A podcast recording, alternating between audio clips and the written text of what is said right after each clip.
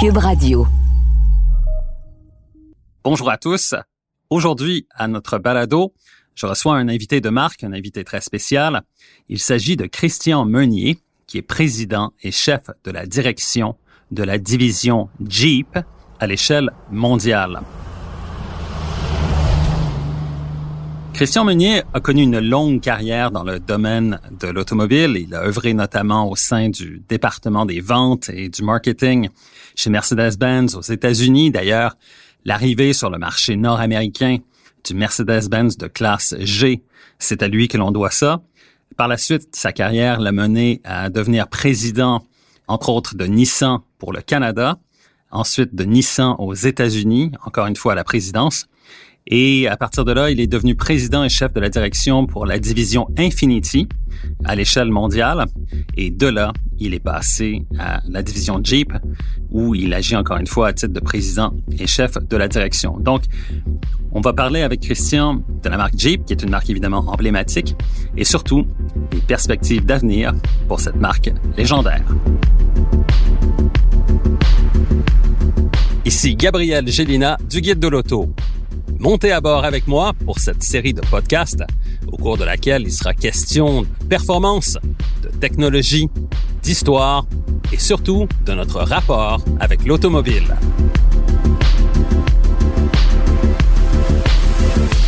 Au voilà avec Gabriel Gélina.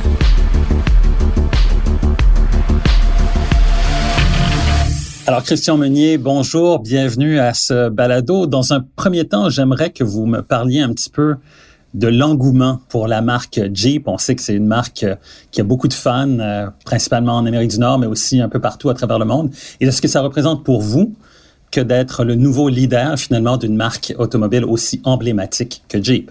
Je dirais que c'est euh, c'est une grosse responsabilité qui m'a été euh, qui m'a été donnée et, euh, et, et je l'assume je l'assume complètement mais dans un, dans un deuxième temps, ça, ça met énormément de, de, de, pression sur mes épaules parce que c'est une marque qui est tellement magnifique, qui est tellement euh, iconique, euh, non seulement en Amérique du Nord, mais partout dans le monde. Euh, j'ai beaucoup voyagé avant, avant la pandémie. Je suis allé beaucoup en Asie, je suis allé en Amérique du Sud, en, en Europe, dans le Moyen-Orient, au Canada, etc., et en Australie. Et, et la marque est, est, est magnifique partout et, et, vue comme telle.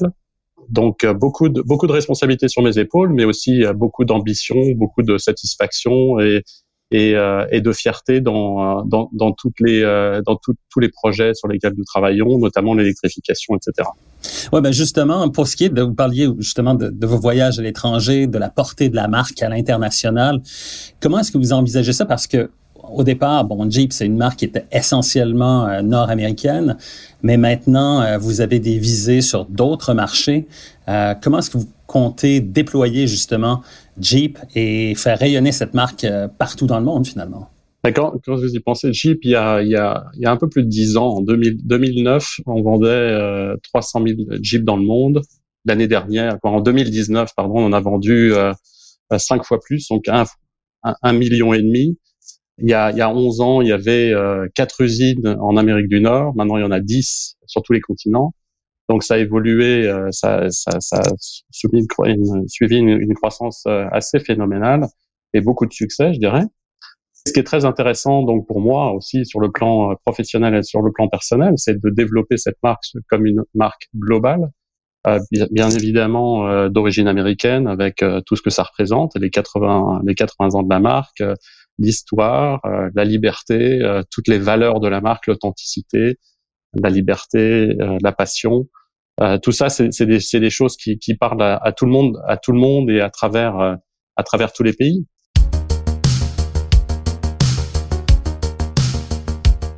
Vous parliez aussi un peu plus tôt de l'électrification que vous vouliez peut-être développer évidemment ce, ce, volet de la motorisation hybride et éventuellement peut-être aussi de la motorisation électrique pour Jeep.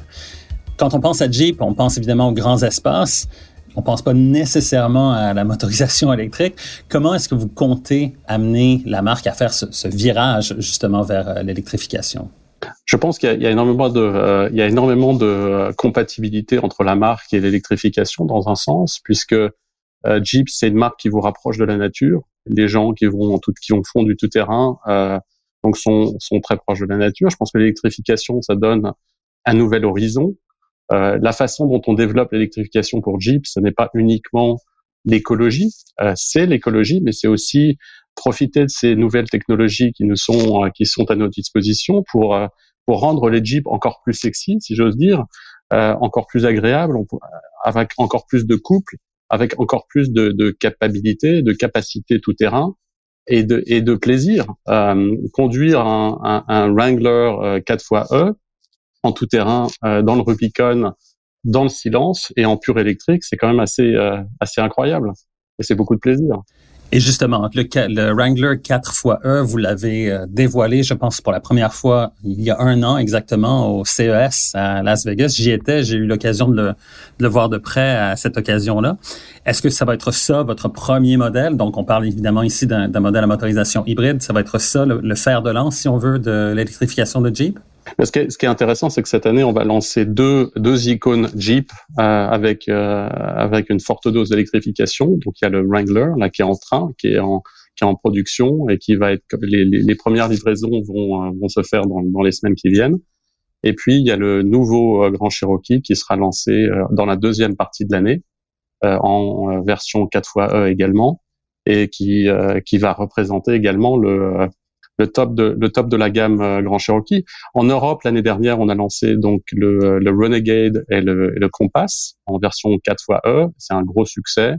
Euh, je dirais qu'il y, y, y a, des motivations euh, diverses et variées, euh, mais je dirais que la, la, la, combinaison du rationnel et de de, de l'économie d'essence, euh, de la capacité de ne pas aller à une station-service aussi souvent euh, que, que normal, plus le, le, plaisir de conduire, en silence, avec beaucoup de beaucoup de couples. Encore une fois, euh, c'est quelque chose qui euh, qui résonne, quoi, qui euh, qui apparemment, euh, tout au moins les, les, premières statistiques nous montrent que plus de 50% des clients sont des nouveaux clients, des gens qui qui n'auraient jamais pensé acheter une Jeep auparavant. Donc c'est sur le plan du du business, en plus très très intéressant.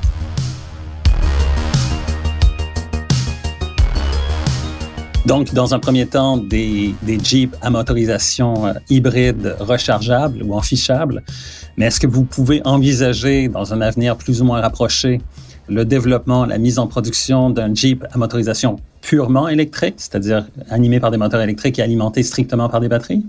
Je ne vais pas pouvoir vous dévoiler tous les plans et plans futurs de Jeep, mais il est très clair qu'on a un plan d'électrification qui est complet, avec un éventail de produits qui va aller euh, qui va aller du tout électrique au euh, à l'hybridation, etc. Donc euh, on a un plan très très développé, très mature sur sur la marque Jeep et on en est on est très convaincu de l'électrification et de la, la, la, bonne combinaison entre entre la marque et, et l'électrique.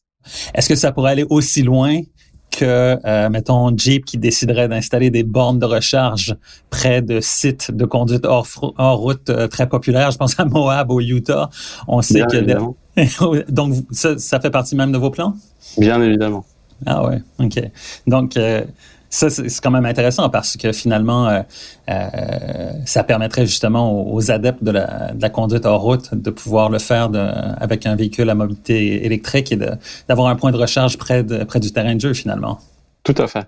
Tout à fait. On a testé donc le Rubicon. Les, ingénieurs ont testé le Rubicon euh, en, pur mode électrique et l'ont fait entièrement. Donc, avoir en plus des bornes sur certains terrains de jeu, ça peut ça peut apporter encore plus de euh, encore plus de fun.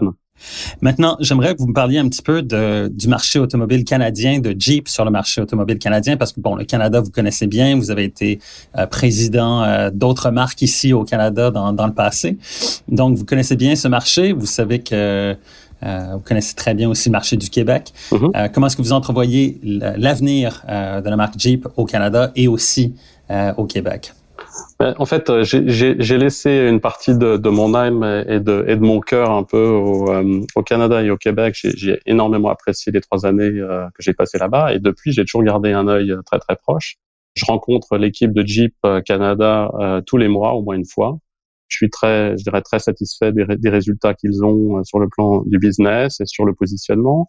Il y a aussi un certain nombre de choses sur lesquelles on a bien travaillé depuis mon arrivée, notamment les, les, sièges chauffants, notamment la, les configurations qui sont plus adaptées au marché canadien, des choses qui qui sont clairement évidentes, des choses qu'il faut qu'on qu'il faut qu'on arrive à faire. Donc maintenant, je crois que toutes les Jeeps sont vendues avec des sièges chauffants, par exemple. Ça, c'est des modifications qu'on a faites, des adaptations simples, mais qui font partie des choses importantes pour le marché. C'est pas du luxe au Canada, comme j'ai pu l'expérimenter pendant trois ans.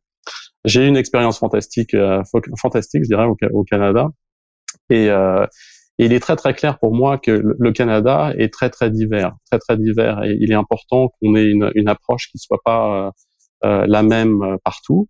L'approche US est une chose, l'approche au Canada doit être un peu différente. Il y a des, il y a des, il y a des disparités, il y a des, il y a des cultures qui sont différentes, notamment entre le Québec, l'Ontario, les, les, prairies, etc notamment sur les petits modèles. Donc il y a, y, a des, y a des opportunités à mon avis qui sont très très importantes au Québec pour euh, pour Jeep. L'électrification notamment euh, très importante pour le Québec parce qu'il y, a un plan qui est euh, qui est assez important et et on en est conscient et on va on va mettre on va mettre le paquet pour pour continuer. Si je regarde les résultats du du Canada, j'ai regardé les, derniers résultats, y compris le mois de décembre.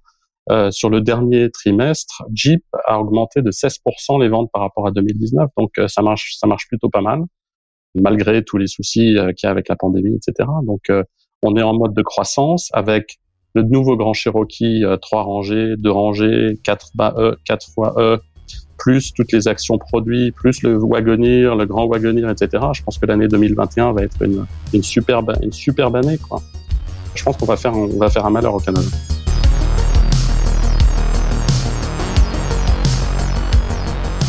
Maintenant, j'aimerais vous, vous, me parler un petit peu aussi de, de la fusion, évidemment, avec, euh, avec le groupe PSA, la, formation de, cette nouvelle entité qui, qui s'appelle Stellantis. Dans tout ce, paysage-là, Jeep va être, en fait, Jeep est l'une des marques les plus fortes. Vous êtes en quelque sorte je vais le dire à votre place parce que je peux me le permettre, mais vous êtes en quelque sorte la, vache à lait de FCA, de Fiat Chrysler Automobile, où les plus forts profits sont engrangés justement par, par la marque Jeep.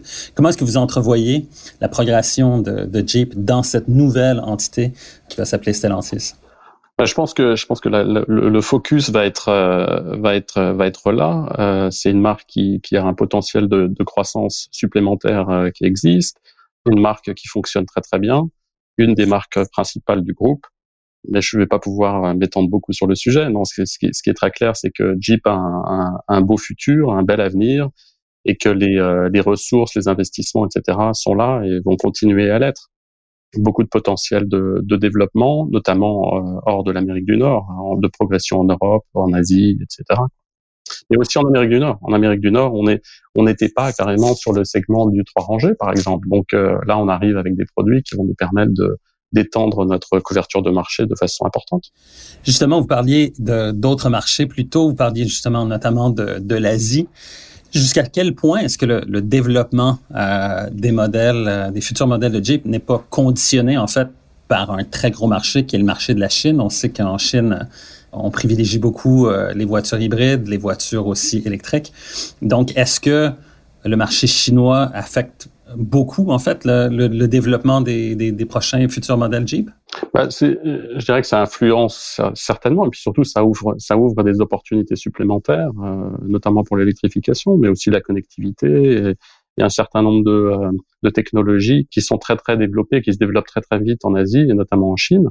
Donc euh, ça nous offre des opportunités supplémentaires. Je dirais que c'est euh, c'est plus une opportunité qu'autre chose. Aujourd'hui, on est relativement petit en Chine. On a, à mon avis, des euh, beaucoup beaucoup de travail à faire pour croître. C'est un marché très très concurrentiel, mais on va faire ce qu'il faut pour pour que cela fonctionne.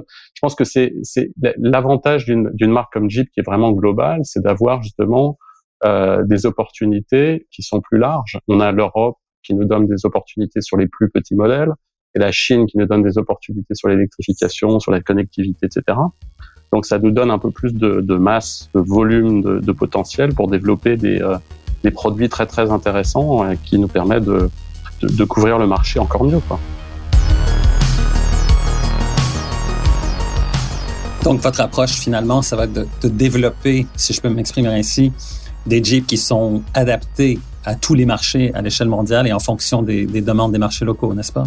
Tout à fait, tout à fait. Et ça nous donne une flexibilité énorme de, euh, de développer des produits adaptés, très adaptés, avec des, euh, des systèmes de connectivité qui sont, qui sont communs, mais qui sont adaptés à chacun des marchés, parce que les demandes sont pas les mêmes. La culture n'est pas la même, donc euh, l'utilisation d'un écran en Chine n'est pas la même qu'aux États-Unis ou qu'en Europe. Mais par contre, mais, je dirais que les, technologies sous-jacentes sont, sont, quasiment les mêmes. Donc, ça nous donne des, des synergies énormes. Donc, vous anticipez que dans un, un horizon assez rapproché, tous les modèles de Jeep pourraient avoir une version qui est électrifiée, c'est-à-dire qui soit euh, hybride rechargeable notamment? Et sur, et sur quel horizon est-ce que ça, ça, pourrait se faire? Il est clair que toutes les Jeeps auront une dose d'électrification qui pourra aller de, de, de l'hybridation au, au, tout électrique. Donc, euh, il est très clair que ça fait partie de notre stratégie. L'horizon est, à, je dirais, à moyen terme. Mais ça va, ça va assez vite. Mais ça va assez, ça va assez vite. Je pourrais pas vous en dire plus, Gabriel. ok, d'accord.